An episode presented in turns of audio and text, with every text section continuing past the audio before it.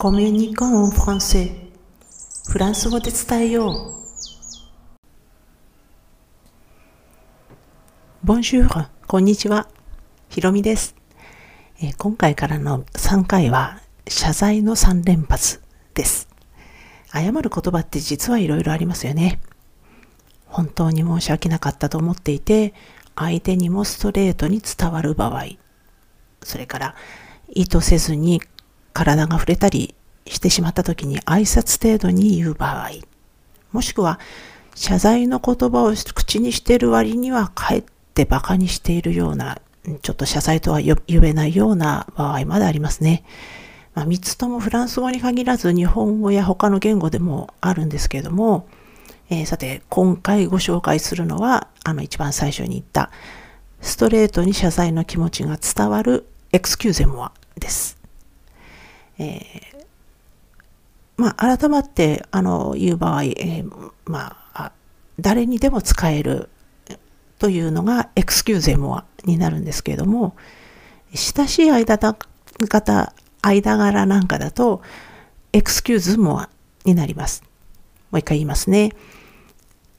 誰にでも使えるのが excusez-moi。そして、親しい間柄が excuse-moi です。えー、あの、 excu excusez、ちょっとあの、強調して言うと、 excusez の方が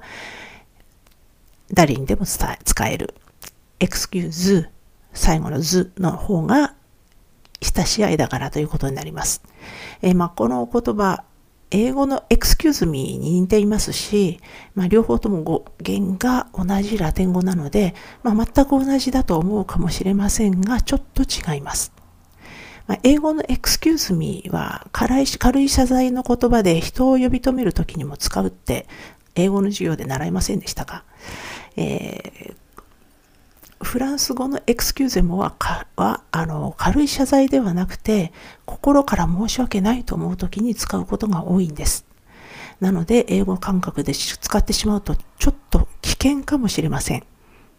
まあ、というのも excuse、excusez-moi ってフランス語で口にした人は罪を認めているっていうことになってしまうからです。まあ、あの、アメリカがよく裁判があの、ファスト、裁判ファストというか、ね、そう、あの、裁判で、あの、いろいろ問題になるっていう社会だっていうのはちょっと聞いたことがありますが、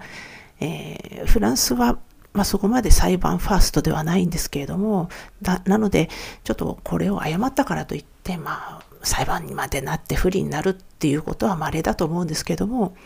まあ、日本人の感覚でエクスキューゼモアを言ってしまうと、ちょっと悪悪者にされかねません。あの、まあ、意図せずにトラブルに巻き込まれてしまって、で、日本式に誤ってしまうと、なんかもう自分が悪いことにされちゃうかもしれないんですよね。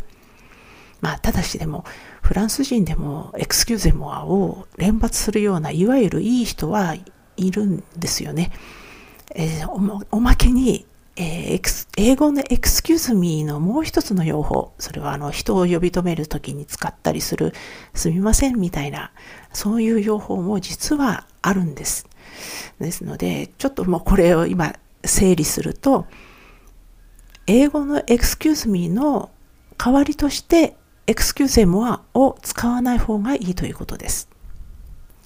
えー、英語圏で I'm sorry を言い過ぎない方がいいってあの聞いたことがある方多いと思うんですけども、それとちょっと似ていますよね。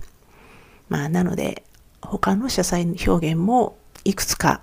あと2回に分けてご紹介します。また次回も聞いてみてください。最後までお聴きいただきありがとうございました。アビアンとまたね。